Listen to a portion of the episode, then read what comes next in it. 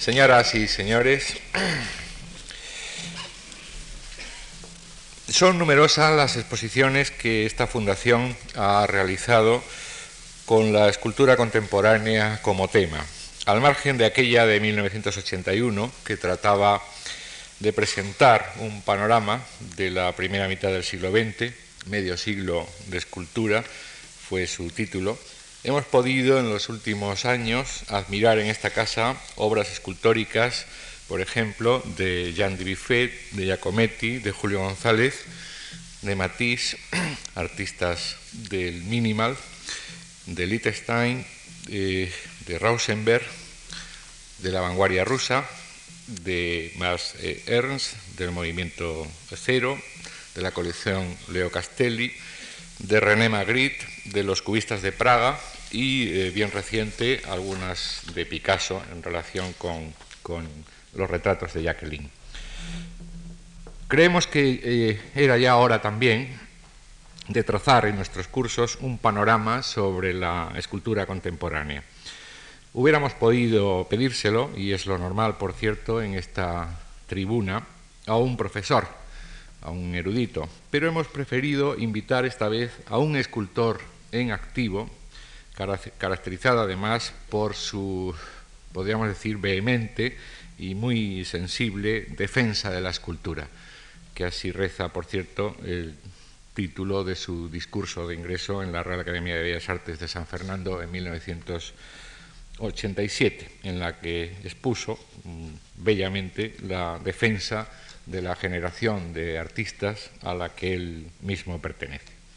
Es decir, que se trata de una visión de la escultura contemporánea vista con los ojos de un escultor, de un protagonista de, este, este siglo. José Luis Sánchez nació en Almansa, Albacete, en el año 1926. Estudió luego en Madrid, donde se licenció en Derecho. Asistió luego a las clases de Ángel Ferrand, a quien considera su maestro, en las eh, escuelas de artes y oficios de Madrid. En los años 50 obtiene varias becas que le permiten viajar por Europa, Roma, Milán, París. Definitivamente instalado ya en Madrid, colabora con numerosos arquitectos, labor que le especializa, podríamos decir, en trabajos escultóricos incorporados a la arquitectura, sin abandonar una intensa actividad de exposiciones propias. Ha dedicado varios años eh, a la enseñanza de la escultura en la Escuela Superior de Bellas Artes de, Madrid, labor que en la actualidad encauza pues, por medio de cursillos en universidades o, por ejemplo, este de aquí. Como decía antes, en 1986 fue elegido académico de número de la Real Academia de Bellas Artes de San Fernando y eh, tiene en su haber numerosas condecoraciones que les voy a, y títulos que les voy a ahorrar a todos ustedes. Estamos muy contentos de tener eh, estos días a José Luis Sánchez en esta tribuna y le queremos agradecer esta valiosa colaboración en nuestras actividades culturales y a todos ustedes su presencia hoy con nosotros. Muchas gracias.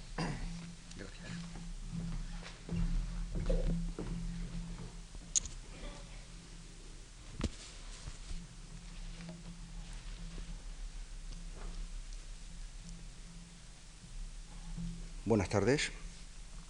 Mm, empezamos hoy un corto cursillo en el cual pues vamos a hacer una especie de intento del conocimiento de la escultura, mm, de la escultura contemporánea principalmente. Eh, la forma de, de poner en orden los temas va a ser la siguiente. Lo digo porque el público me figuro que variará. Eh, la dificultad de, estas eh, comunicaciones, no me atrevo a decirlo conferencia porque no es mi profesión, pues es el que no sabe uno de antemano con qué público eh, va a contar y sobre todo en un tema como de la escultura es muy difícil el poder calibrar eh, los, temas a, considerar. Hoy vamos a hacer una especie de, repaso del concepto de lo que la gente entiende por escultura o se ha entendido por escultura, una, digámosle, crítica de la dificultad del conocimiento de la escultura, las dificultades de la escultura, y después de mm, tener un conocimiento visual por medio de unas diapositivas que he ido seleccionando de, lo que pudiéramos llamar la esencia de la escultura en, los tiempos, pasaremos a considerar la personalidad del escultor que cerró un ciclo importante que sirve de bisagra en el siglo y que es Rodin, con diapositivas que creo que son de interés por, lo inéditas que son, algunas de ellas. Eh, apuntaremos luego una referencia a la escultura mm, redescubierta por los pintores en principio del siglo, en, época eh, completamente montada con, Rodin, y eh, dejaremos marcada la, abierta la puerta a mm, la revisión del, concepto y de las vicisitudes de la escultura contemporánea a lo largo de este siglo que ya estamos acabando. El, pasado mañana empezaremos de esa forma a hacer una revisión de la escultura del siglo, lo que ha supuesto las personalidades en, esta materia durante todo el siglo a partir de Picasso, como padre de la escultura contemporánea, tema que ya es bastante, eh, creo, bastante nuevo el considerar. Y en, la semana que viene daremos una serie de, señales sobre la materialidad de la escultura y los procedimientos para tratarla. Y en el último día eh, dedicaremos eh, de una forma más, más profunda a la escultura contemporánea española, eh, centrándonos en, los nombres que yo considero, claves, que son Ferrán, Oteiza y Chillida. Eh, situados en esto es lo que se va lo que vamos a intentar desarrollar en las, los cuatro, en, los cuatro, en las cuatro lecciones o, comunicaciones. En, para entrar ya en materia, y de antemano me disculpo de mi torpeza, de mi falta de, mi falta de, hábito en, estas, en, estos menesteres y sobre todo en el centro este donde hoy actúo de absoluto misacantano porque es la primera vez que yo me dirijo a un público amplio y no, mm, y no profesional, con el cual uno puede tener pues más, eh, una comunicación quizá más directa. En, un viaje que yo hice a Gijón hace aproximadamente un año, quizá un poco más, para preparar una exposición, pues eh, estaba a punto de inaugurarse una gran escultura de Chillida, el elogio del horizonte, y bueno, me sorprendió una pintada en un barrio obrero de Gijón, en el cual se leía en una gran pared, se leía más cultura y menos escultura. Eh, inicio en, este sentido la, charla porque, eh, en efecto, la situación de la escultura respecto a la sociedad en general, ya no hablo de la española, en general, pues es siempre como muy, muy especial, muy, muy comprometida.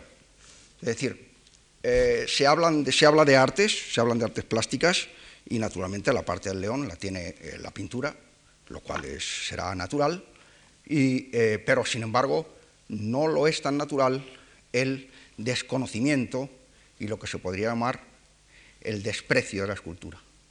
Esta pintada me hizo más gracia aún, o me chocó más, en el sentido de que yo he defendido como juego quizá banal de palabras el hecho de si la escultura es o no es cultura.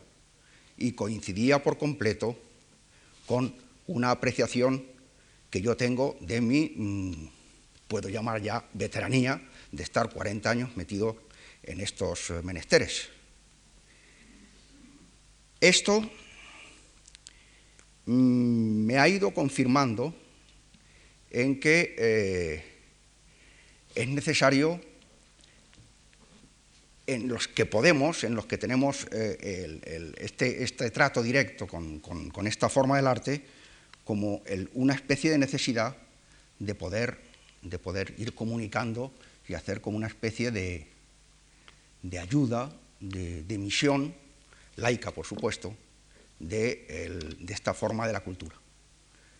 Eh, de esa forma se pueden ir recogiendo para empezar, lo que la sociedad ha ido mm, apreciando de la escultura en general, sus dificultades, sus, eh, eh, ¿cómo diría?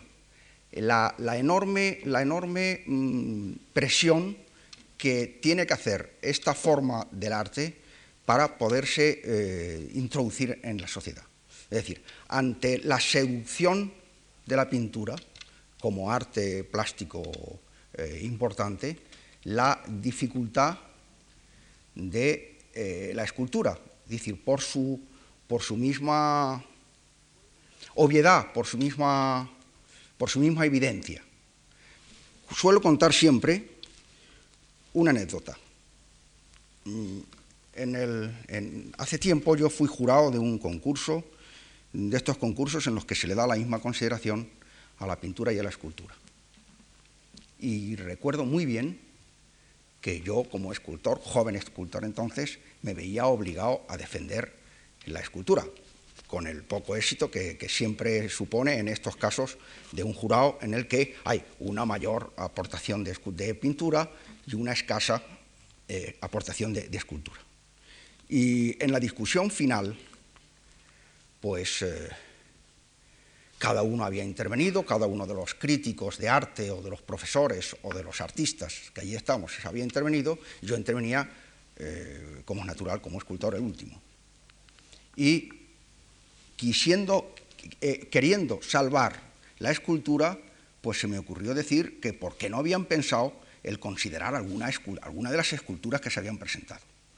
Y estamos alrededor de una mesa, comiendo eh, tomando esas copitas que se dan en estos casos, y eh, me dijeron todos de una que dónde estaba la escultura, que, no habían visto ninguna escultura. Y les dije, está ahí en medio. Es decir, estaba en el centro de la mesa donde estábamos discutiendo, de una forma obvia. Recientemente se ha celebrado en Madrid un, un, acontecimiento que por lo visto es muy importante, que es la Conferencia de la Paz. Y en todos los periódicos empezó a salir una serie de planos, de croquis, de situaciones del salón donde se iba a celebrar la conferencia. Incluso se insinuaba que se habían examinado con mucho detenimiento mm, representaciones en los tapices, como obra plástica plana, en los cuales pudiese haber cualquier tema vidrioso. Y en todas estas eh, eh, croquis y esquemas y fotografías que salían en el salón, pues venía una escultura importantísima, que es eh, el César, el Carlos V, dominando el furor, que es el título de la escultura. Esta escultura es una copia de Pompeyo Leoni, de la que preside la entrada del Prado, escultura que poca gente mm, ha tomado en cuenta en el Prado es una escultura que en el Prado es una escultura vestida. Es decir, tiene la, coraza y unos implementos que son de quita y pon, porque el César está desnudo. En el Palacio Real está desnudo. Pero claro, el señor que tiene a sus pies el furor, pues tiene unos rasgos sospechosos, unos labios gruesos, un cabello ensortijado, que podía ser eh, en efecto, se dieron cuenta a última hora y la taparon con unos tapices. Pero eh, este furor, que yo me figuro que entonces sería el turco, podía haberse convertido en una, en una referencia mm, que, no sé cómo a última hora se obvió, porque en efecto podía haber pasado desapercibida. En todas las en, fotografías que vienen en el país, en Cambio 16, en ABC, en todos los sitios venía la mesa montada, la famosa T, y la escultura detrás presidiendo este acto, como había presidido en la firma de la entrada de España en el mercado común, en la cual no había países árabes ni judíos, como es natural. Pues todo esto es anecdótico, pero viene a marcar la escasa importancia, la dificultad de contacto que hay con esta expresión del arte. Eh, el Museo del Prado, para tomar pie con Pompeyo Leoni, esta escultura hace tiempo que, por cierto, el, el escultor Berrocal y yo se nos ocurrió decirle al entonces director del Museo del Prado que hubiera sido muy bonito, era un acto para llamar la atención sobre la escultura. Es realizar el striptease del, emperador por medio de una especie de, happening en el cual el ir quitando poco a poco eh, las piezas que cubren el cuerpo de, de Carlos V, pues podría haber hecho una llamada hacia, hacia el hecho escultórico. Naturalmente nos trataron de absolutamente locos e incluso inmorales. En el Prado hay expuestas y catalogadas 400 esculturas. La Pinacoteca del Prado. Bueno, pues al Prado a nadie se le ha ocurrido, por muy loco que esté, el ir a ver las esculturas del Prado es algo completamente inaudito. Las esculturas del Prado tienen además, aparte de su importancia, tienen una serie de connotaciones que, son muy curiosas. Las esculturas del Prado fueron compradas por Velázquez y forman parte, en su mayoría, de la colección de la reina Cristina de Suecia. Por medio del, cardenal Acuaviva, esta colección se trajo a España para la decoración de los palacios reales, de los reales sitios, es decir, Palacio Real, eh, la Granja y Aranjuez, principalmente. Y estas esculturas que están catalogadas desde el año 49, mejor dicho, catalogadas en parte, que se llama la Sala de las Musas, por don Elías Tormo, él marca una identificación de todas estas, de todas estas esculturas, que en algunos casos son copias clásicas y en otros casos son originales, y en el Prado, ¿alguien de ustedes ha ido a nombrar que en el Prado tengamos a Fidias, que tengamos a Mirón, que tengamos a Prasiteles? Eh, mm, bueno, yo mismo me he enterado muy tarde. Don Elías hace una apreciación que yo brindo al, profesor gallego, en el cual compara la escultura con la música, que es uno de los pocos eh, contactos que la, que la, escultura no había tenido, independientemente de que luego se hayan hecho esculturas musicales o esculturas sonoras. Me estoy refiriendo a una escultura clásica y la escultura que hay en el Prado es absolutamente clásica. Dice,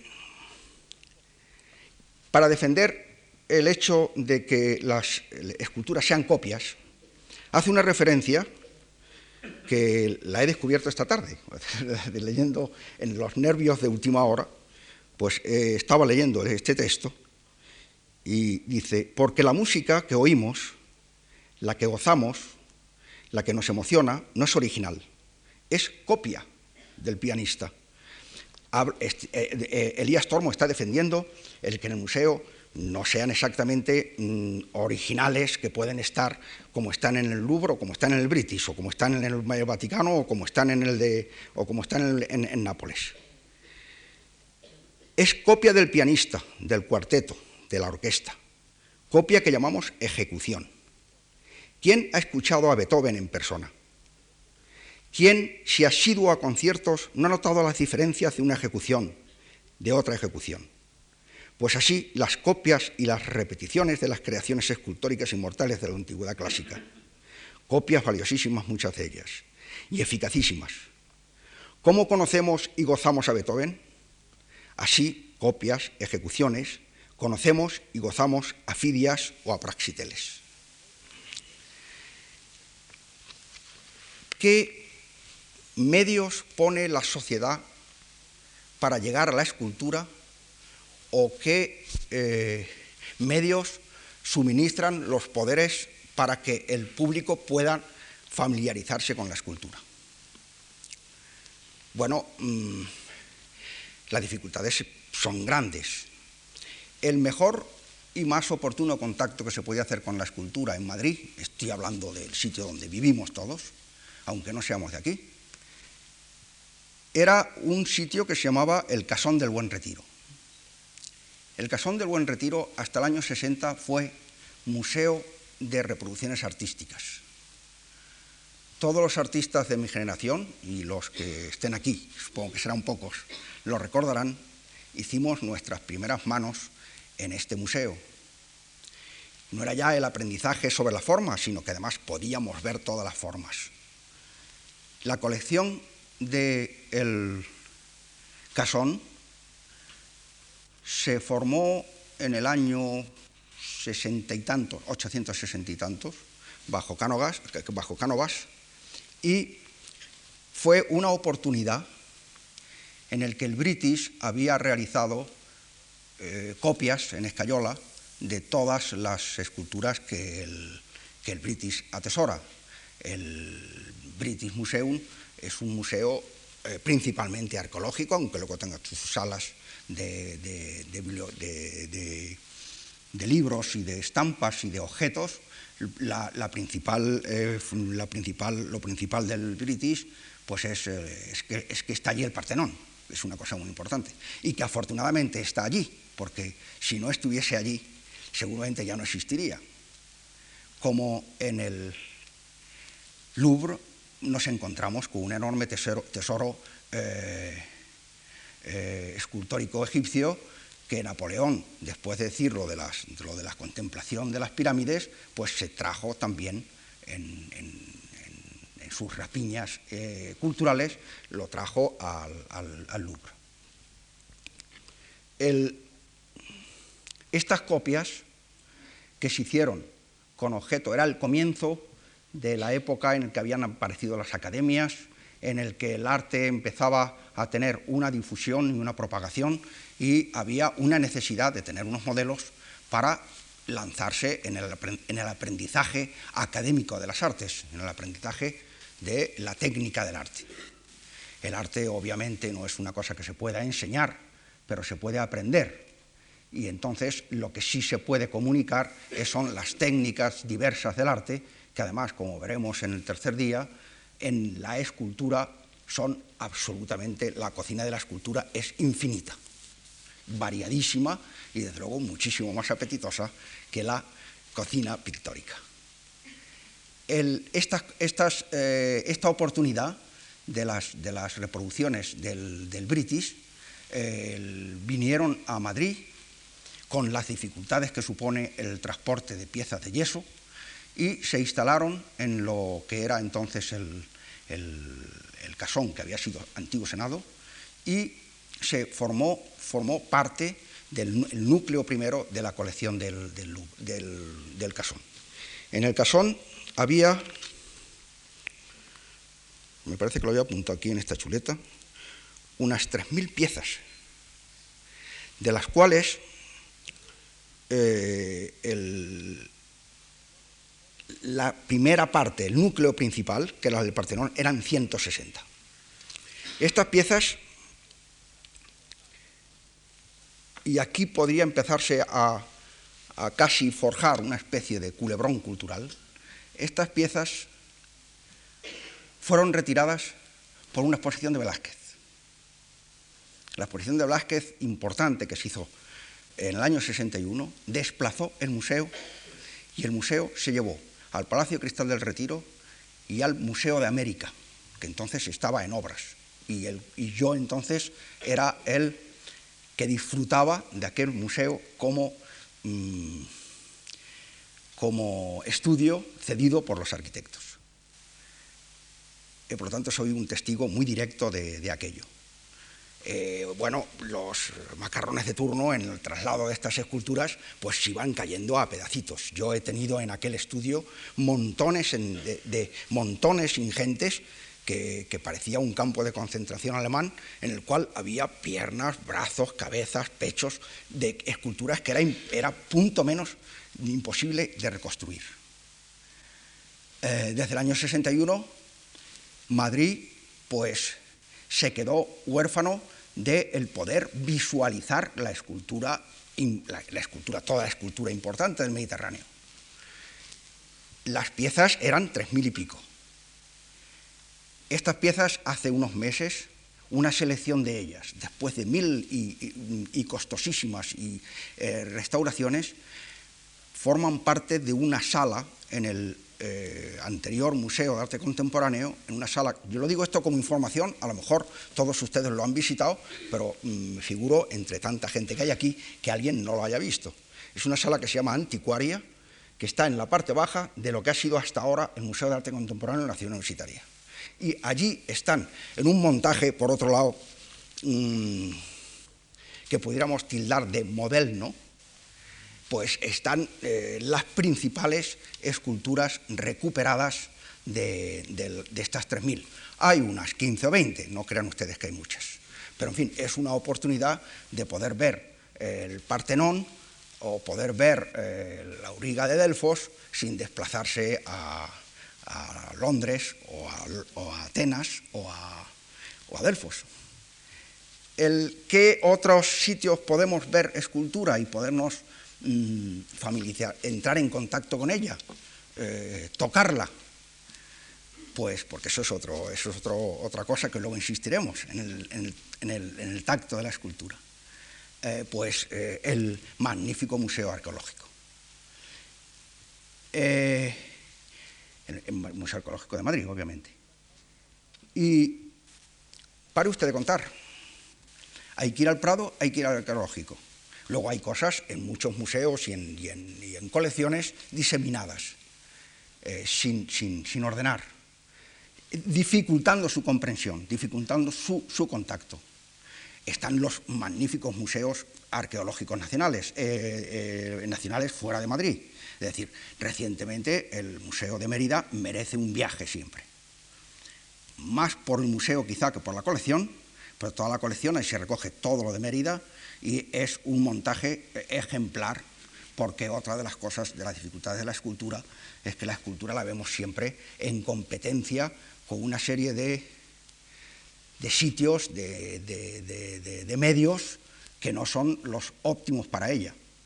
En Mérida sí, Mérida, eh, Moneo ha hecho realmente una instalación fantástica en el que quizá lo único que, que pueda ocurrir es que es demasiado museo para la colección el Museo Arqueológico de Sevilla, el Museo de Cuenca, que está muy bien montado, no el, el, que está en relación con la fundación, que pertenece a la fundación, sino el Museo Arqueológico de Cuenca, el Museo de Ampurias, mm, muy mal montado, pero con una, con una riqueza enorme.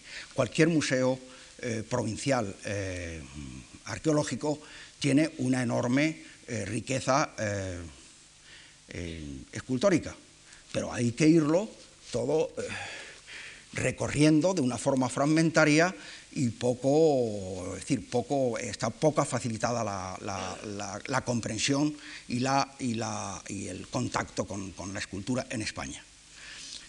Bien, digamos que España no es precisamente un país en el que la escultura haya sido lo más importante de su historia artística. España es un país de pintores.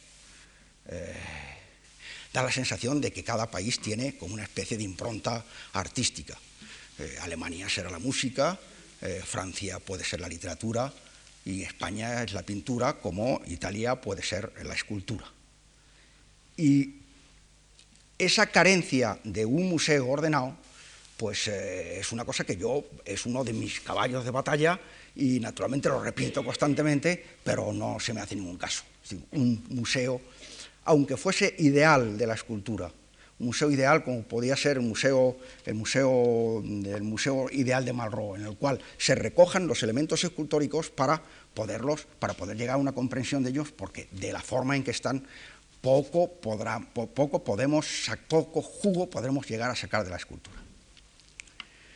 En,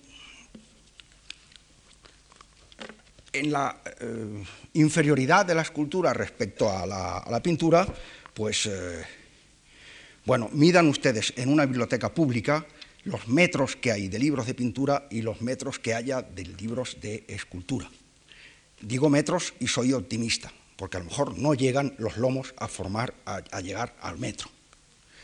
Eh, todo esto, pues, eh, me, incita a, que, a tener la osadía que tengo hoy, que sin ser un, profesional de la, conferencia, como ustedes se están dando perfectamente cuenta, el que em, me atreva, ante la amable invitación de la Fundación, a, romper una lanza más por este arte y a ver si al cabo de los cuatro días pues alguien mm, tiene el recuerdo de que un señor más o menos estrafalario les llamó la atención sobre una cosa por la que uno pasa adelante todos los días y no la ve uno. Es decir, a ver si rompemos esa especie de, de dificultad que se presenta frente, frente a lo que de una forma más enfática podemos llamar hecho escultórico.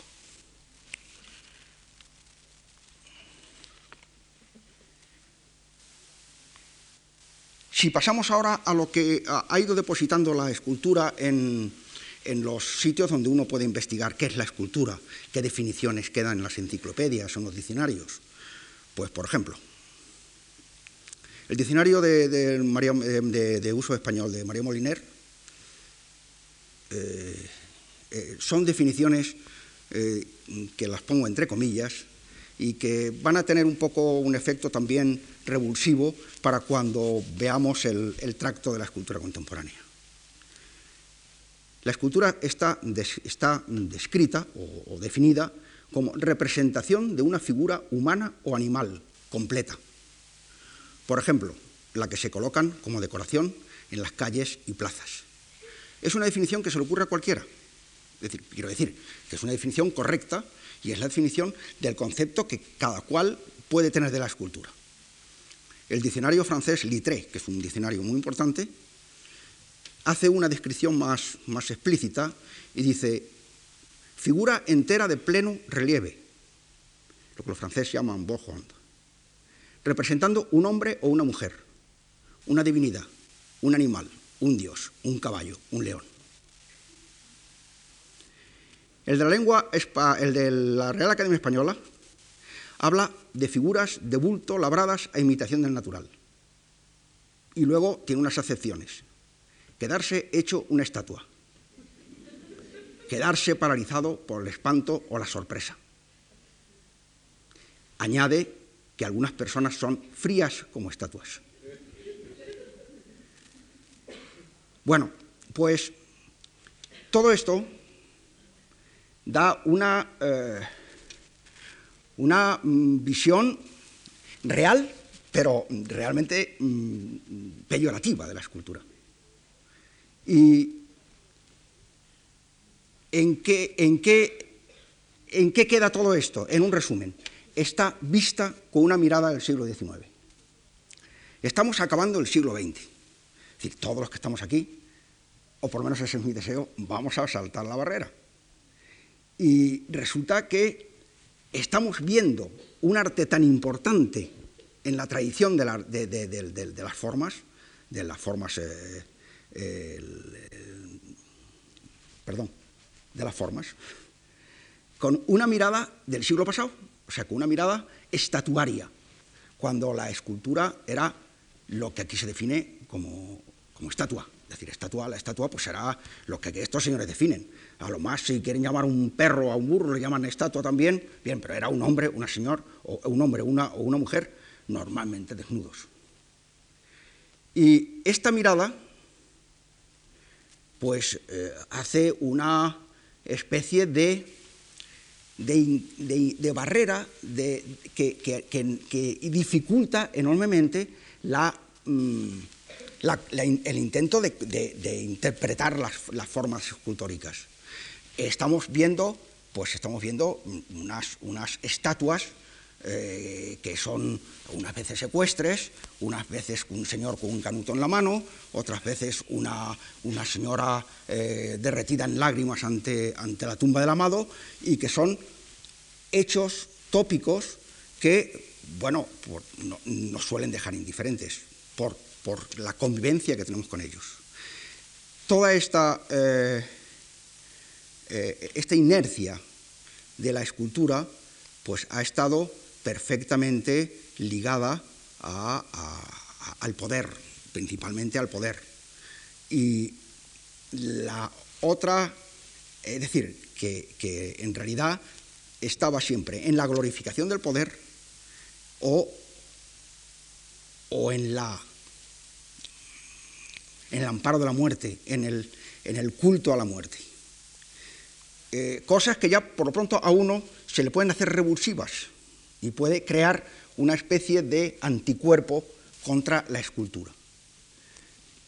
Y durante varios siglos la escultura ha sido esto, o lo ha sido también tradicionalmente. Lo que pasa es que ha habido un tracto muy lento en la escultura que, eh, partiendo de, las primeras, de las primeras modelaciones que podría, que podría hacer el hombre, que podremos imaginarlos en las cavernas, intentando hacer, hacer formas, intentando imitar formas para que esas formas llamasen a espíritus, llamasen a la caza o llamasen a, o llamasen a, la, suerte o a la salud. Y, bueno, pues eh, a alguien se, se le ha ocurrido pensar que las pinturas rupestres de Altamira sean esculturas.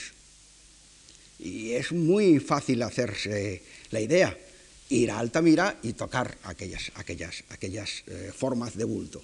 Son esa escultura policromada que además el hombre está aprovechando las, eh, las eh, deformaciones o las, las formas de la, de la, roca para interpretar y, y hacer esta especie de devanación de sueño que uno hace cuando ve uno manchas eh, de humedad, cuando ve uno nubes, en los cuales la imaginación puede llegar luego a completar unas formas que son más o menos naturales.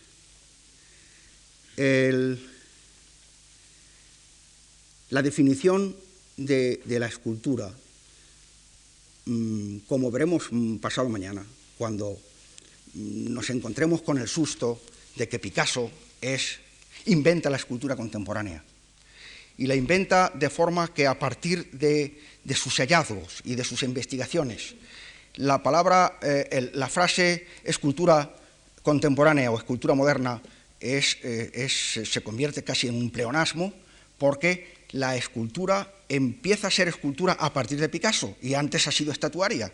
Es decir, que ha habido esta, esta especie de, de membrana osmótica muy difícil de determinar, pero que voy a intentar ver si puedo llevarles a acercar a, esta idea por medio de la, contemplación de, de, diapositivas, en las cuales me, auxiliaré con ellas mejor eh, y podremos ver las cosas de una forma más definida que si estoy yo mm, dando unas eh, teorías que tampoco son de, demasiado de fiar, tal como las expongo.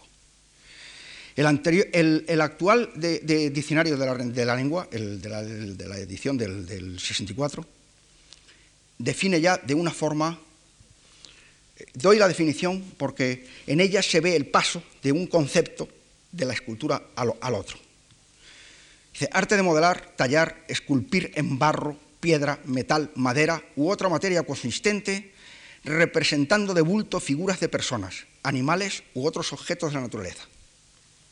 Es la definición que hemos visto en, en Moliner y que hemos visto en Littré exactamente la misma, solo que da una descripción mayor del material y es completa, es, correcta. Pero al darse cuenta de, que, esa definición respecto a la escultura eh, de la que vamos a entrar a, ocuparnos en los días siguientes, mm, mm, se ve que se queda corta, que se queda inútil, añade, o el asunto y composición que el ingenio concibe. Con lo cual, todas estas limitaciones de materia, porque la escultura antes era mármol o era bronce o era madera y se acabó. Todas las limitaciones mm, formales y materiales de la escultura son salvadas.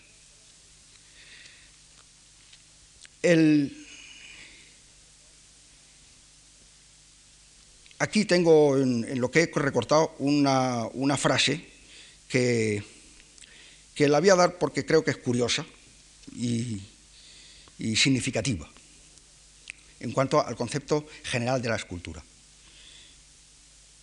Eh, en un, texto de un, cuaderno de, un catálogo de arte de, escultura del escultor Mustieles hace ya unos 30 años, eh, el crítico Alejandro Núñez Alonso escribía, cierto que los escultores tienen un divino antecedente. Yahvé salifica en estatua a Edith, la mujer de Lot. Gracias a este testimonio, sabemos que la primera escultura de que tenemos conocimiento es obra de Dios. En maldición. Más tarde, cuando los intelectuales comenzaron a murmurar del Creador y del orden establecido, vino la confusión de las lenguas, el caos de los poetas. En la empresa y en la soberbia de Babel anduvieron complicados los arquitectos, que recibían consignas de los políticos. Nada nos dice de los, que los escultores estuvieran en lo de Babel, mas no es aventurado presumirlo, pues los escultores siempre andan detrás de los contratos de los arquitectos. Lo cierto es que Dios, por boca de profetas, arremete duro contra los escultores, contumaces fornicadores, inveterados fabricantes de ídolos. Quizá todas estas dificultades que yo estoy, eh, en cierto modo o irónicamente, eh, intentando, intentando eh, coligar, pues sea en efecto una especie de, maldición divina. Es decir, que, todo esto, mm, las dificultades mismas de, este, de este arte que nos, que, nos, que nos puede llegar a traer tanto, sea un tanto, un tanto pecaminoso. Es decir, quizá de ahí salgan las teorías iconoclastas, de ahí salgan una serie de cosas que históricamente han tenido mucho que ver. Y últimamente voy a dar una definición absolutamente heterodoxa y muy reciente. País 29 del 991. Mm, Manuel, Manolo Vicente es decir, las definiciones y de los conceptos de las cosas realmente los que los dan no son los eruditos ni los, dan los poetas. Y entonces, pues Manolo Vicen es un poeta muy acerado y da una definición que yo la, tengo como, como, como exacta. La escultura propiamente dicha es el aire que desplaza la materia trabajada por el artista. Esto es lo que vamos a ver de ahora en adelante. La dificultad es saber si el aire lo desplaza la escultura, si lo desplaza el escultor o si lo desplazamos los observadores. Porque de todo puede haber, y de la mezcla de estos tres conceptos podría quizás nacer el, revulsivo para poder entrar en este mundo que parece ser que nos está vedado.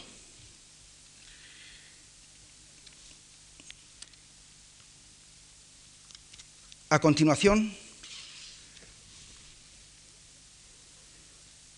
eh, ¿hay que estar mucho rato hablando? ¿Se puede tener mucho tiempo o no?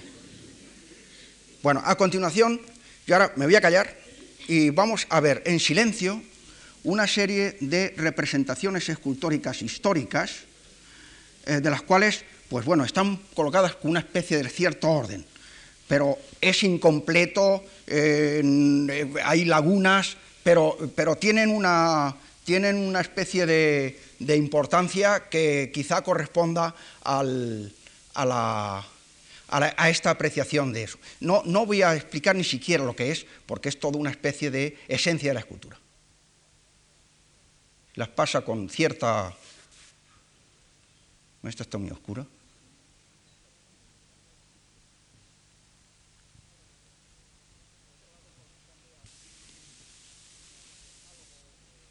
Por otro lado, corresponde a mi, a mi decálogo eh, escultórico, es decir, a mis amores escultóricos. Son mis descubrimientos a lo largo de mucho tiempo. Y no son casi ninguna de ellas esculturas significativas, es decir, esculturas mm, tópicas. Bueno, este sí, este es muy popular. Pero lo demás, eh, quizá haya mucha gente que lo haya visto por primera vez. Mm, sería muy interesante entrar en consideraciones sobre cada una de, esa especie de vuelo que hemos dado sobre la escultura hasta llegar al Renacimiento y eh, escamotear eh, lo que se hace en los siglos estatuarios pero bueno, ni hay tiempo ni, realmente eh, es eh, quizá demasiado, demasiado esencial para lo que queremos ver.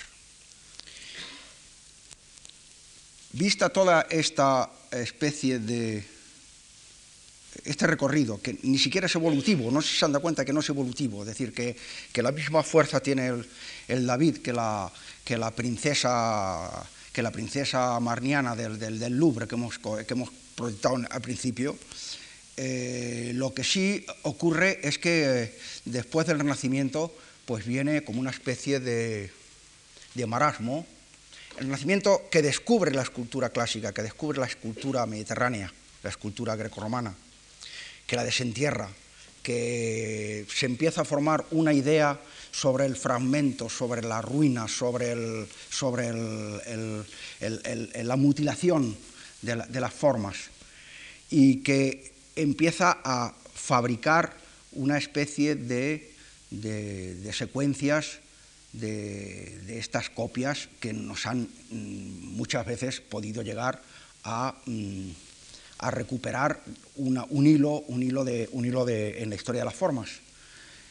Pero llegamos a un siglo eh, tan, tan no me atrevo a decir nefasto, pero pongan ustedes la palabra más cercana que, se les ocurra, como es el siglo XIX, en el que incluso una, un gran adelanto técnico en, la realización de las, esculturas nos deja un pozo de, esculturas eh, que no tienen que no, tienen, que no mueven el aire alrededor, que dice, que dice Vicente estas que hemos proyectado, creo que casi todas ellas tenían como mucho, vamos, eh, tenían una especie de gran movimiento alrededor de, aire.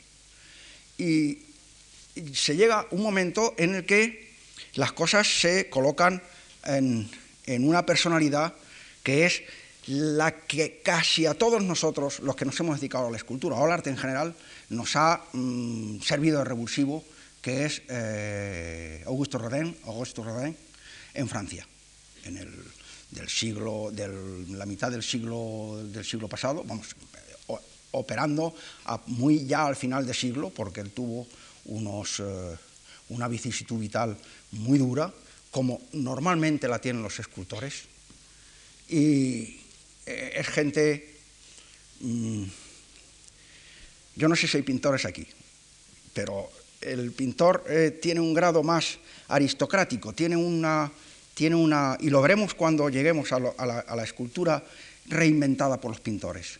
Es una, trayectoria vital, una, una, ¿cómo diríamos?, una especie de, línea vital más aristocrática, más elevada, más culta que el escultor. El escultor pues se suele ser un ser bastante rudo, bastante, bastante bruto, eh, hablando en términos claros. Es decir, su misma trayectoria de, aprendizaje del oficio le impide, le impide el estar en contacto con, los veneros de la cultura. ¿Qué ocurre? Que en el año, creo que nace, de fechas y todo esto no sé nada, como es natural, pero que debe de estar como a mitad del siglo pasado, en 1840 nace Rodin, que luego muere en el 17 de este siglo pero Rodin hasta los 35 años o así está siendo ayudante de, escultores y está haciendo eh, cenefas y cornisas y ah, está haciendo todo lo que hay que hacer para aprender el oficio.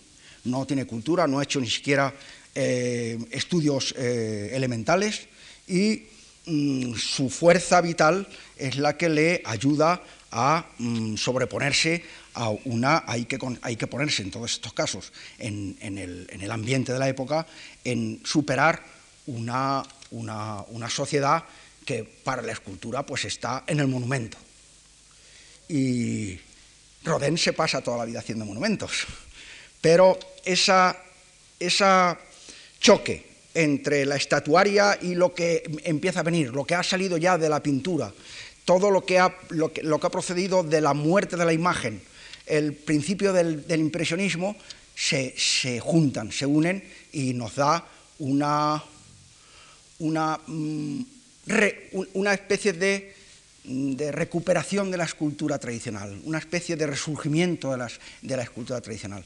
Él es tan importante en la escultura como, como los renacentistas respecto al arte clásico. Y además él pues, es un hombre del clasicismo y del renacimiento. Eh, vamos a ver una serie de fotografías de Rodin extrañas porque proceden de un libro que reunió un profesor de, California, eh, Elsen, en el cual recoge, eh, reproduce fotografías hechas por el mismo Rodin principalmente placas que él hacía y en el cual vamos a ver pues, una serie de, de, la evolución de sus formas y la forma de trabajar. Creo que esto es bastante inédito. Rodin se ha visto mal en Madrid. Hubo una exposición, que yo recuerde, hubo una exposición modesta en la Galería Teo en el año 72 o así, y se han visto luego algunas obras eh, sueltas, como se ha visto en, en, la exposición importante que se hizo en el, en el Centro Reina Sofía de la colección Nasser y, creo y que para usted contar, y lo que se pusiese aquí en la colección de, la Fundación de la, Fundación de San Paul de Vence en el año 70 o así, ¿no? Este señor, este señor es Rodin, este señor tan pintoresco que vemos aquí es Rodin.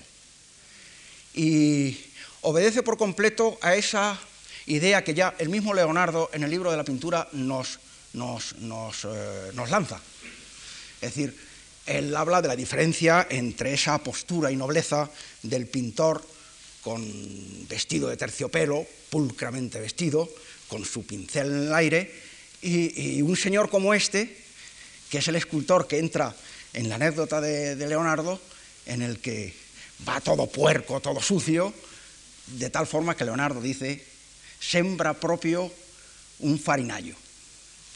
Y el, el aquí está dando justo la imagen del farinayo, del, hombre que está todo el día metido en harina. Y, eh, y es una fotografía que además es poco, poco corriente, es decir, es una fotografía sustitución. No se la hizo él, obviamente esta, pero está dentro de la colección de placas que descubrió este profesor Elsen en, París. Eh, bueno, voy marcando el paso de las fotos para ver si las pasamos. Eh, mm, la mujer, la compañera de Rodin, Rosa, es una de sus primeras esculturas y la verdad está apartada por completo en la serie que vamos a ver ahora rápidamente para hacer una revisión que nos sitúe respecto a lo que la escultura contemporánea va a ser en todo este siglo eh, de, de Rodin. Está dentro de todas las concesiones del encargo em, pero sin embargo tiene, eh, tiene ese atractivo que, eh, que, le da la, mano de, un hombre que realmente eh, estuvo considerado como, como, un genio.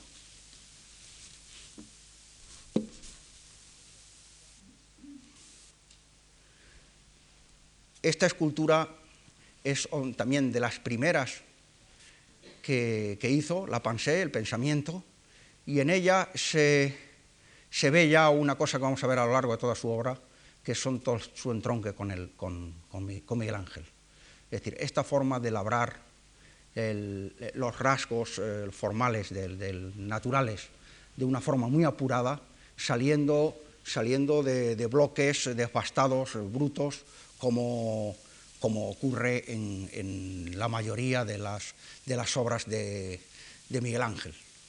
Eh, al, fin y al cabo, Mm, puede uno pensar si es que Miguel Ángel no tenía suficientes medios a última hora para acabar sus obras, pero el resultado era este. Y como vemos la escultura, los que la vemos con, ojos no del, no, del, no del 19, sino del 20, cuando hemos visto todas las esculturas de Miguel Ángel, eh, aparte de lo impresionante de, sus, grandes obras, eh, el hecho de esa cosa indeterminada, la cosa medio terminada, nos ha, mm, nos ha mm, sugerido eh, el, ver esa lucha entre, entre, la materia y, el arte.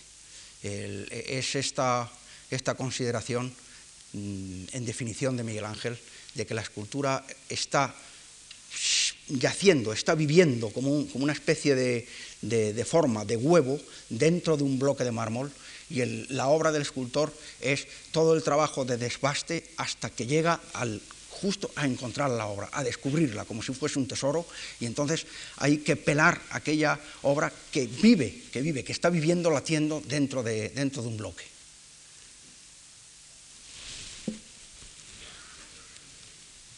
Esta, es un retrato del, pintor eh, Puy de Chauvin y está en, está en la misma, con, el mismo, con el mismo tema, con la misma presencia.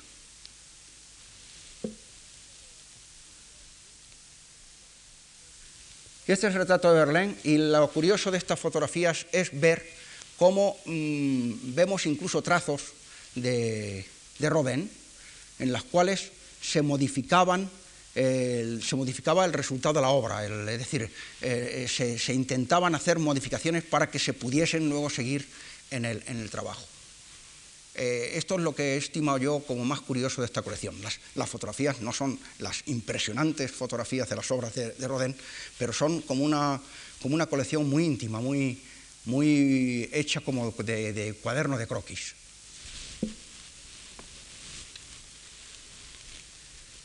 Este es el torso del hombre que anda, que es una de las primeras obras que con toda la dificultad que suponía aquel academicismo de, sombrero de copa que imperaba entonces, pues era el, imponer una serie de formas que no eran las, las habituales. De aquí procede un San Juan Bautista, también andando, que hizo en la misma época y esto, eh, el, hombre, el, hombre, el hombre que anda el San Juan Bautista son la misma escultura, una mm, despojada de todo los, lo que le suele sobrar a las esculturas, miembros, brazos, eh, cabezas, para dejarlo en la esencia, en lo que es el torso, como los, como los curos griegos. Con todo, la fotografía anterior estaba dada también con, la intención de ver todo lo que era plasticidad, de lo que era incluso pintura dentro de la escultura. Este es, el, hombre, el hombre que anda, que tiene esta transformación porque de aquí va a salir el Balzac. Una de, cuando él ha vencido una serie de inconvenientes de, sociales en los cuales pues la escultura pues, eh, era monumental, eh, no era conveniente que fuese desnuda, pero él trata todas sus, eh, obras en la esencia de la desnudez. Por ejemplo, en el libro que he estado leyendo de, Bernard Sampignol, describe el, estudio de, de, Rodin en París como una especie de casa de locos en las que hombres y mujeres desnudos se pasean por todo el estudio para que estén sometidos a la contemplación del maestro, porque Rodin nunca hizo nada sin que le posasen. Tanto que la dificultad de cuando hizo el retrato de Víctor Hugo tenía que ir a espiarlo a su casa mm, escondido detrás de una, cortina.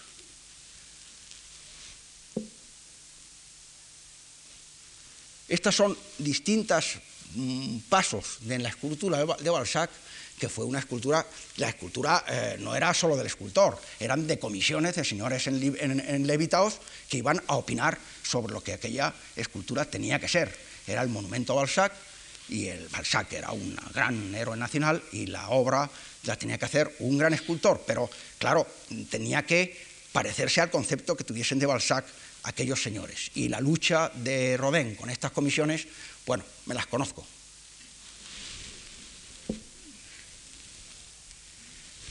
ese tratamiento, ese tratamiento de escultura es una escultura que, como tal escultura, es mala, pero vemos cómo son los pasos de que a esas esculturas de esos cuerpos desnudos, en los cuales se está eh, intentando eh, representar la esencia de la, de la forma humana, pues luego le pone pero le pone unos, le pone unos albornoces o unos kimonos o unas telas que son tales telas, es decir, no, se andaba con chiquitas, cogía el, albornoz, lo mojaba en un cubo de, en un cubo de, escayola y lo ponía luego encima de la forma.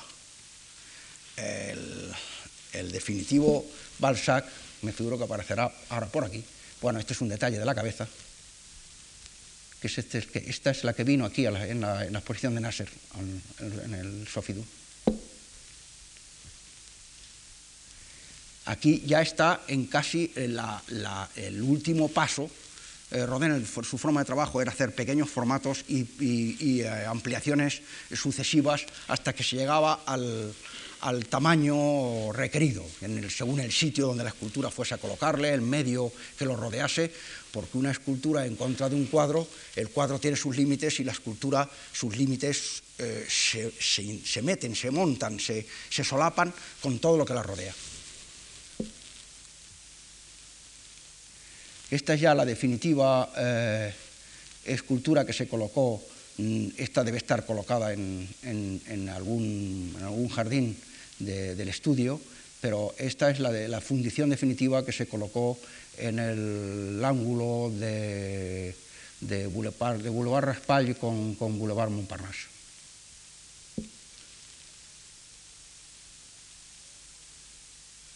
Balzac fue, eh, perdón, Rodin fue, eh, fue acusado del pecado nefando, eh, más, más, nefando que pudiese haber en la época, que era de que moldeaba los modelos. Eh, bueno, luego veremos o hemos visto cómo hay escultores que realmente lo que hacen es hacer, eh, es hacer una especie de, mascarilla del, modelo y ponerlo en distintas actitudes. El caso, por ejemplo, de Sigal, el escultor americano. Eh, entonces, él fue acusado, cuando hizo este, este hombre de hierro, el hombre de la edad de hierro, lo, que se llama l'homme d'arène, fue acusado y no se le permitió, no se le admitió en los salones de la época diciendo que había sido moldeado del natural. Eh, bueno, pues él tuvo que hacer fotografías con el antiguo modelo para demostrar, por medio de, mediciones, me figuro, para convencer de que este, este modelo había sido modelado eh, por completo, milímetro a milímetro. Esta es la prueba ya definitiva, fundida, eh, de, la obra, de la obra que hemos visto anteriormente. Es frase de Rodin el hecho de que el barro, Rodin es un escultor principalmente modelador, es decir, modela una materia mm, plástica como es, el, como es la arcilla. Y entonces hay una frase suya que es muy, que es muy a tener en cuenta, en el sentido de que el, barro es la vida, porque es lo que trabaja directamente el escultor, el yeso es la muerte, y en eh, la materia definitiva, bronce o, mármol, es la resurrección. Y en efecto, mm, la sensación que nos da una obra, según el material en que esté realizada, pues es una, eh, es una de las cosas importantes eh, que, la, que la escultura propaga. Lo, único que ocurre es que hay también deformaciones mentales acerca de ello, porque en las obras que hemos visto al principio, de egipcias, de Tel Lamarna, eh, Tel Lamarna no es un escultor, es un lugar cerca del Usor, donde había un gran taller de escultura, en las cuales pues, algunos son yesos. Y una de las cabezas, no lo he querido decir en el momento, era un, eh, seguramente era un cast, era un molde directo, una mascarilla.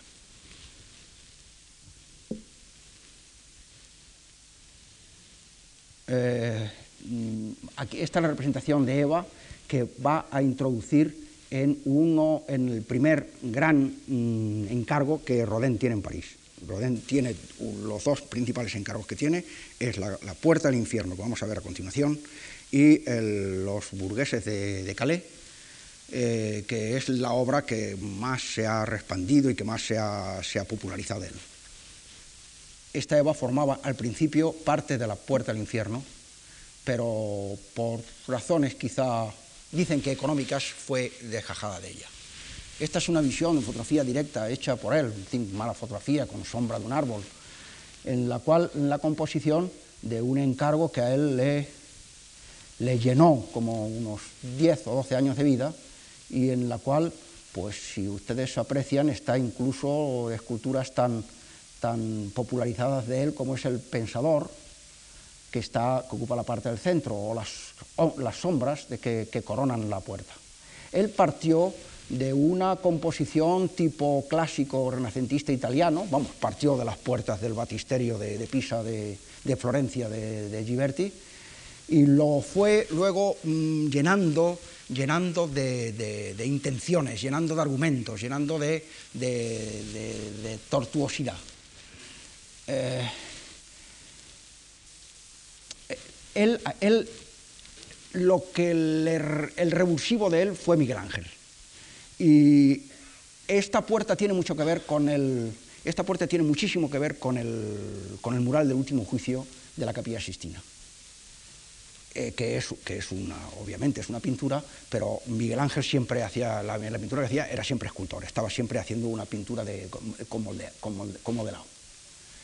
Eh, en ella hay una serie de motivos y de, formas que luego él combina y, deforma y, hace collage y hace una serie de cosas que en las, distintas, en las siguientes fotografías vamos a ir viendo.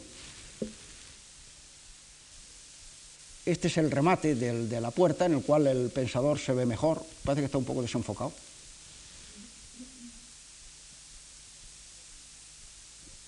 Los clichés, las diapositivas se suelen, al, calor se suelen combar un poco y suelen deformar el, foco.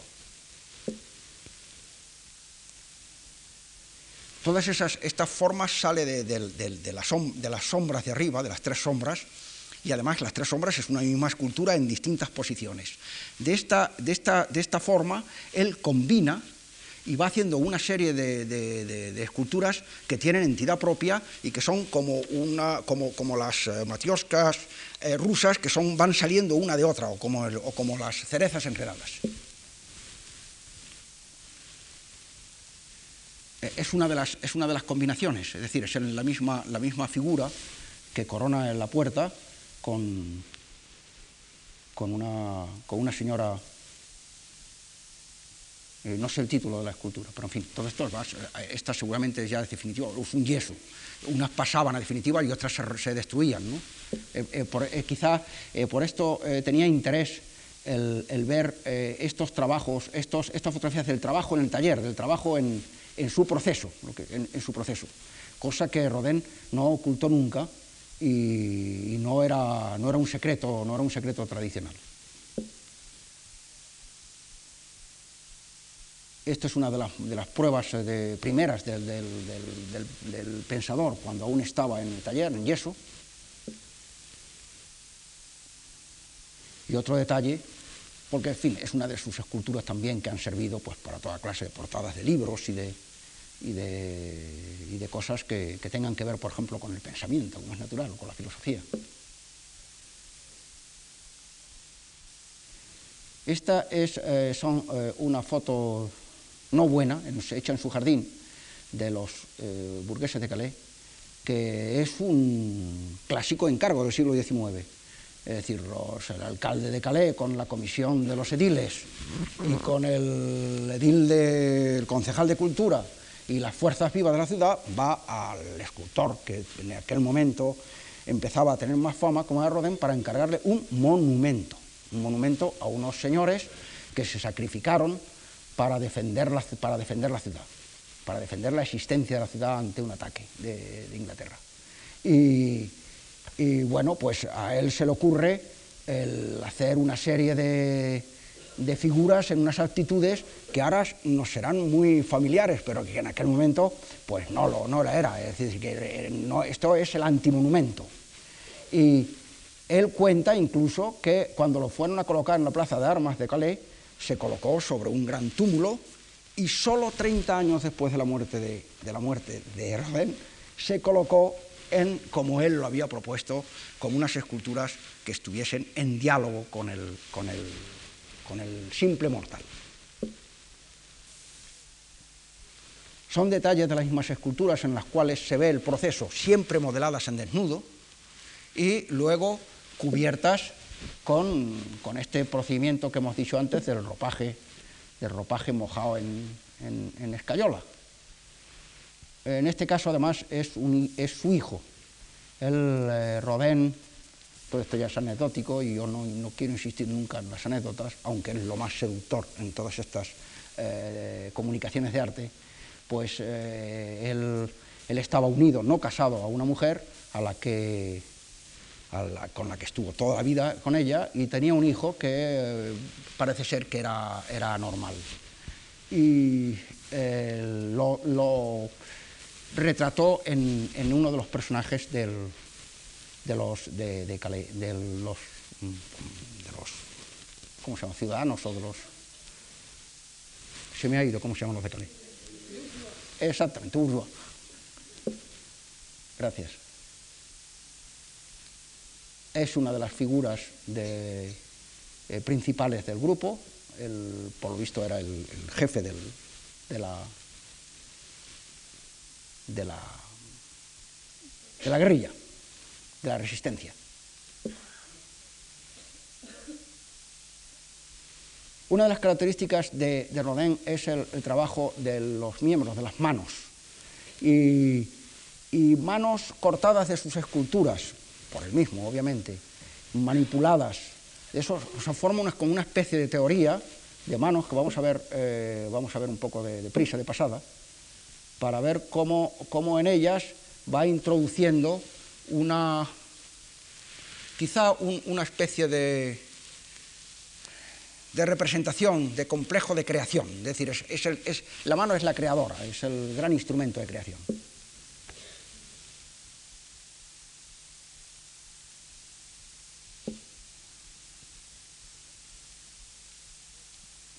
Esa mano es la mano de Rodin, es la mano obviamente moldeada en vivo, no, es modelada es modelado lo que es la pequeña figura. Esta es otra de sus características eh, esculturas, el beso. Y, y, bueno, desde haber servido de portada para todos los, eh, los libros de sexualidad, por ejemplo, pues eh, es una obra eh, no, solo, no solo magnífica, sino llena de ternura y de, y de una visión eh, que refleja pues eh, la vicisitud de, de, su relación con Camille Claudel. En España ha tenido muy poco éxito la película, pero es una película importante, sobre todo porque refleja perfectamente el ambiente de Rodin, el ambiente de la época y eh, la vicisitud de esta mujer que además eh, no aquí, pero en Francia ha sido puesto en, en, la prensa, ha sido revelado pues hace como unos 15 años, no más. Camille Claudel era una joven alumna que trabaja en su taller y que se convierte en su amante y que eh, es una enorme colaboradora de Rodin. Eh, parece ser que es difícil a veces distinguir qué partes de la escultura son de Rodin o son de Camille Claudel. Eh, está unos ocho o nueve años con, con Rodin. Rodin no se quiere casar con ella porque respeta una familia no legalizada, pero que tiene formada. Y ella, mmm, en una crisis de celos eh, y, de, y de menosprecio por, por, una cosa que ahora eh, podría estar muy de moda y precisamente el éxito de la película en Francia por lo menos ha sido pues el, problema del feminismo o la puesta, la a flote del feminismo. Entonces esta mujer que era hermana de un, de un escritor, poeta importantísimo, Paul Claudel, católico, católico convertido, es decir, católico convertido, y, y bueno, mm, la declaran loca. Y tanto Claudel como, como, Rodin y la internan en, una casa de, reposo. Y está 30 años de su vida allí, esta mujer, apartada por completo del mundo. Eh, su primera exposición importante ha sido hecha en el Palacio, en el Museo Rodin en París, enfrente de los inválidos, pues creo que hará unos 5 o 6 años. Y todas estas obras tienen un enorme mimetismo eh, personal con, la vicisitud de su vida. Son, obras, son, la película se llama La Pasión de Camille Claudel, pues eh, esto podría ser La Pasión de Augusto Rodin.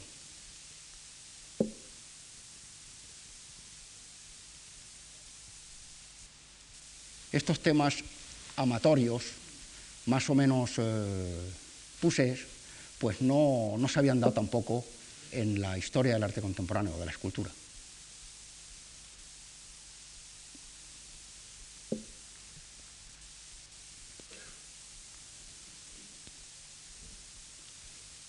Esta representación de Cristo y la Magdalena, pues bueno, es casi una especie de, de, avanzada de la película de Scorsese, ¿no? Eh, era la piedra antes, era el mármol y aquí vemos eh, la misma escultura en yeso con modificaciones, no sé si se ven claras, unas líneas que se ven en la línea de, en las piernas de la Magdalena. Eh, aquí había un aparato que por lo visto marcaba. Yo no sé si lo sé usar. No, no lo sé usar. Ah, sí. Ahí creo que se ve una serie de trazos que suponían modificaciones sobre los sucesivos modelos que se iban creando de cada una de las obras. Eh, el interés de estas fotografías precisamente podía ser este, el, ver que hay un seguimiento del, proceso de, la obra, de, como se ven en estas. Esta es una, distinta eh, versión del que hemos visto anteriormente, del ídolo eterno, que se llama.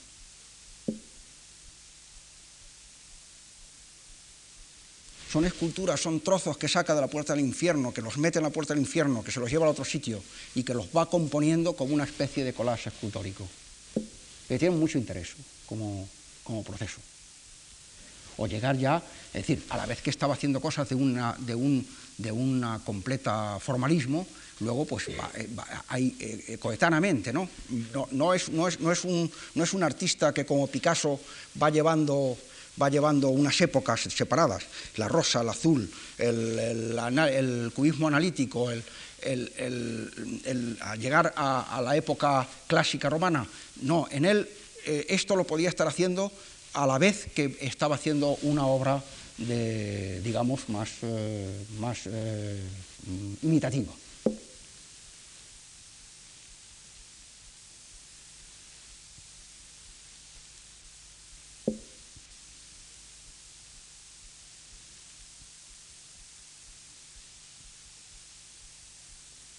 Retrato de Iris, en el cual bueno, pues hay una especie de, enorme sexualidad y sensualidad, una especie de gran écart eh, del, baile francés.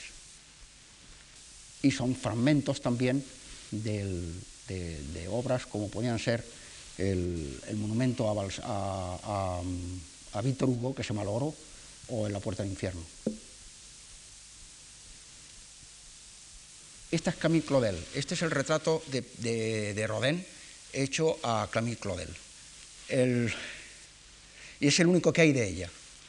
En París hubo una exposición en el nuevo Museo de Quai d'Orsay, una exposición hace unos cuatro años que, era muy interesante para la escultura. Se llamaba El cuerpo en trozos, Le Corps morceaux, y eran un eh, análisis de de la fragmentación de la escultura, desde los tiempos eh, clásicos a, nuestros días. Y, esto es la portada del catálogo, y forma hay mucho Rodin dentro, como es natural. Y este es un retrato de Rodin hecho por Camille Claudel. Mm, no solo lo traigo porque quizá es anecdótico, ¿no? Tiene anécdota, tiene, tiene, tiene correspondencia humana. Es que lo curioso es que Rodin se parece mucho a Miguel Ángel. Y esas son de esas cosas curiosas. O él se quería parecer, o tenía un, o tenía un físico que se imponía. No solo Miguel Ángel, se parece al Moisés de Miguel Ángel, que además se parecía a Miguel Ángel. Los cuales son, eh, bueno, puede dar, puede dar idea de una serie de, de sobre, sobre las formas artísticas. Por, lo pronto es curioso que se parezca tanto a Miguel Ángel.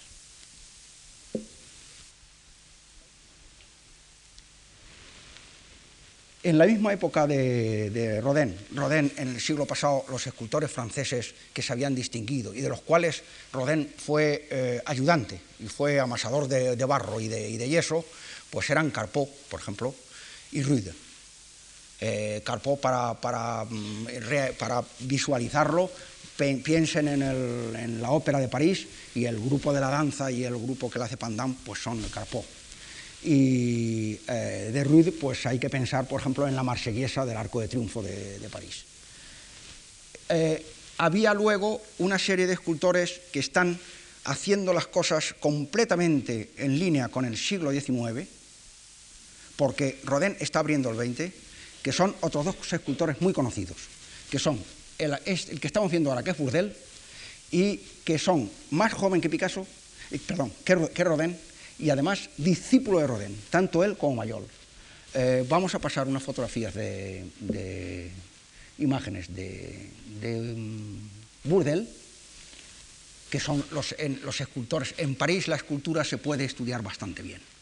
Es decir, yo no he sido estudiante de arte, creo que se me nota, pero yo me he recorrido todos los sitios donde hubiera podido haber una escultura. Donde hay una escultura yo he ido como una flecha a verla y a tocarla, si me han dejado. Entonces, el Louvre es un, museo de escultura, no es un museo de pintura. Eh, y luego hay museos mm, que tienen el, centro en una persona, en, un, escultor determinado. Los que hay ahora en París, importantísimos, son el de Rodin, el de Bourdelle, el de Saquin, y el de Picasso, el nuevo de Picasso, que es de escultura, principalmente.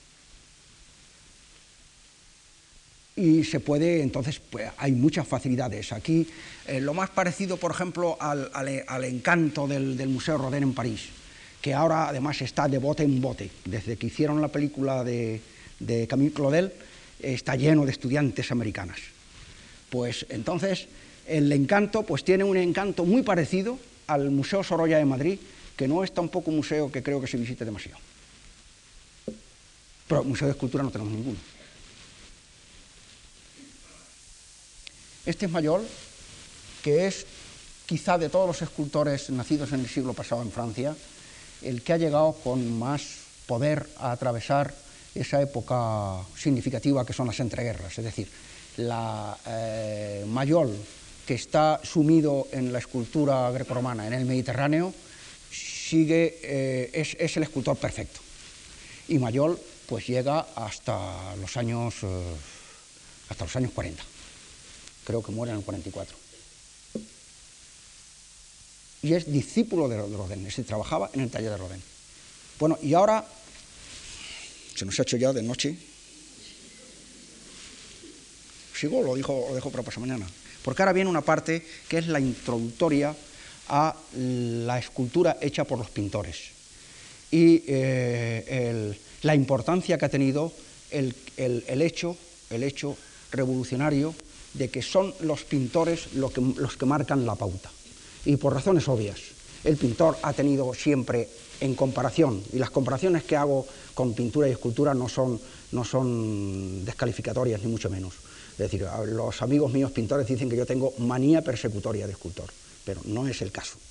Es decir, los pintores de final de siglo, hay unos cuantos de ellos, los vamos a ver ahora rápidamente, son los que marcan el cambio de la estatuaria a la escultura. Y el principal de ellos, el principal de ellos es Picasso. Pero no es Picasso el que lo inicia. El que lo inicia es una serie de fotografías que vamos a ver, que no son demasiado buenas pero eh, creo que nunca se han proyectado, son esculturas de Gauguin. Yo no sé si alguno de ustedes habrá visto esta especie de, potes o vasos que se hacía Rodin, y que los hacía en el 1880 o 85. Yo no, no, sé en qué época se fue a, a, a Tahití, pero, pero en la época en que él entra y descubre una nueva forma de vida, una forma, una forma de sentir la vida, de sentir, la, de sentir el arte que está reflejada en sus, en sus cuadros y que él junto a Van Gogh forman la pareja de los, eh, de los pintores que marcan todo, toda la especie, la, la, charnier, el, el, el, el, el pivote que, que, que, gira de un siglo a otro. Entonces, eh, él está haciendo una serie de formas eh, completamente directas. La escultura que había pasado ya por esa especie de refinamiento industrial, porque, los oficios del arte habían llegado a la escultura a poderse realizar de una forma que no se podían eh, realizar antes, este hombre en una cabaña de, Haití pues eh, está haciendo un arte aborigen, está haciendo una cosa completamente directa. Y Picasso él expone estas obras en París en el año, o se exponen en París en el año 1906. Y Picasso ve, ve estas formas de, de, Gauguin que le impresionan mucho como esculturas, porque están recogiendo un arte que tampoco había tenido comunicación con, Occidente. Es decir, todo el arte negro, todo el arte aborigen no había llegado aún o estaba empezando a llegar. Los colonos empezaban a apreciar una serie de cosas que antes se destruían Imagínense ustedes qué tesoro podíamos tener colonial en España. Y es muy difícil encontrar en, en un museo español una joya azteca o inca.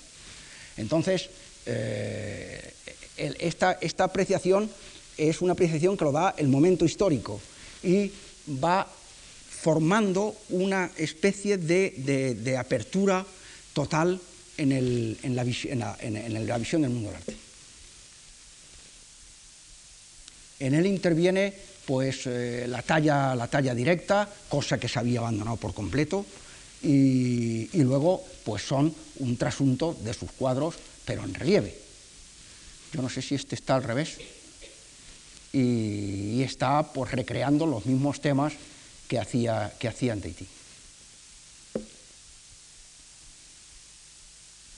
Está muy oscuro, la diapositiva es muy mala pero he tenido un fracaso de, fotografías y, no he podido tener otra que he traído esta porque se viese un poco el coloreado de la escultura, cosa que también eh, se había perdido, es decir, la escultura era pura materia, era mármol, era bronce, pero no había, se había perdido un poco la, um, decoración, la, la coloración de la escultura, la policromía.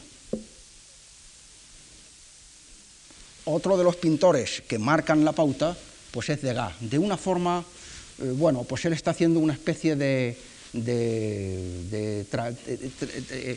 trasplanta su mundo, como todos ellos, pero él principalmente y sin mayor trascendencia, el mundo desde de su pintura lo está trasladando a escultura, con, con intromisiones eh, pues, curiosas, como pueden ser ese tutú en, La bailarina, él había tratado mucho el tema de, del baile, había, tomado, había, tratado mucho el tema ecuestre, y son los, eh, los temas que lleva a su escultura también. Por ejemplo, eh, esto es de Braque, pintor. Y este caballito, que la verdad es que no tiene tanta trascendencia, viene en todas las antologías del arte, como en, todas las, en todos los libros de escultura, viene este caballito de, de Braque. Braque no, no, está tan inmerso en la escultura como lo ha podido estar, eh, como lo veremos mañana, Picasso o el mismo Modigliani. El otro escultor junto a el otro pintor que junto a Gauguin eh, revoluciona la escultura es, es Matisse. Eh, esta escultura estuvo aquí también en la exposición Nasser y es una de las características suyas. En la forma de modelar, la, el, retorcimiento de, de, las, de, las, formas de las morfológicas eh, eh, es completamente nuevo y, y, forma ya parte de la escultura, de la escultura contemporánea está, está completamente imbuido y reflejando el arte, el arte negro, que ha sido uno de los grandes descubrimientos de principio de siglo. Estos estuvieron aquí, me parece, aquí en la fundación, y son los torsos de, de Matisse, son unas piezas grandes, que bueno, pues tienen esta característica de los relieves que siempre están más pegados a la pintura que a la. es como una especie de, pintura que se despega de, la, superficie. Y esta es una escultura ya de matiz muy característica porque en ella eh, ya vemos que se abandonan, se abandonan por completo, ya se, pierde, se pierde la vergüenza en cuanto a, a la repetición morfológica. Se inventa. Las formas ya no son copiadas, son eh, inventadas.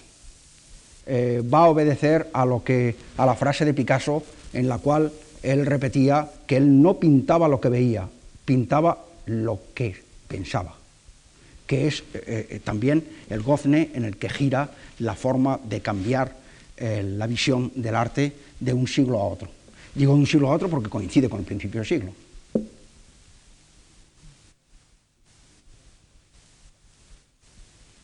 Nadie diría que esta escultura es de Picasso. Todo el mundo puede creer que esto es un tótem, una escultura que se han traído cualquier misionero de la costa de Marfil. Y sin embargo es una de las primeras esculturas de Picasso, en la cual no se puede sustraer a esa emoción que han producido unas formas nuevas, un tratamiento de la superficie, del volumen, del negativo, del positivo, que no se habían, no se habían, eh, no se había reflexionado sobre ello anteriormente. Eh, como es natural, de aquí va a salir todo el cubismo y aquí van a salir las señoritas de Viñón. Digo, como embrión creo que es bastante válido. Es otra obra de Picasso, que las doy un poco como entrada de la significación que tienen los pintores, escultores, porque eh, se cargan la escultura, se cargan la estatuaria. Y aquí estamos viendo las fuentes en las cuales vamos a ver cómo en, la semana que viene discurre toda la escultura contemporánea. Este es otro juego de Picasso en el cual pues está, está jugando como siempre él hizo en su arte, o principalmente hizo en su arte, en el cual está recreando pues, formas clásicas, formas de, no sé, tanagras o áticas.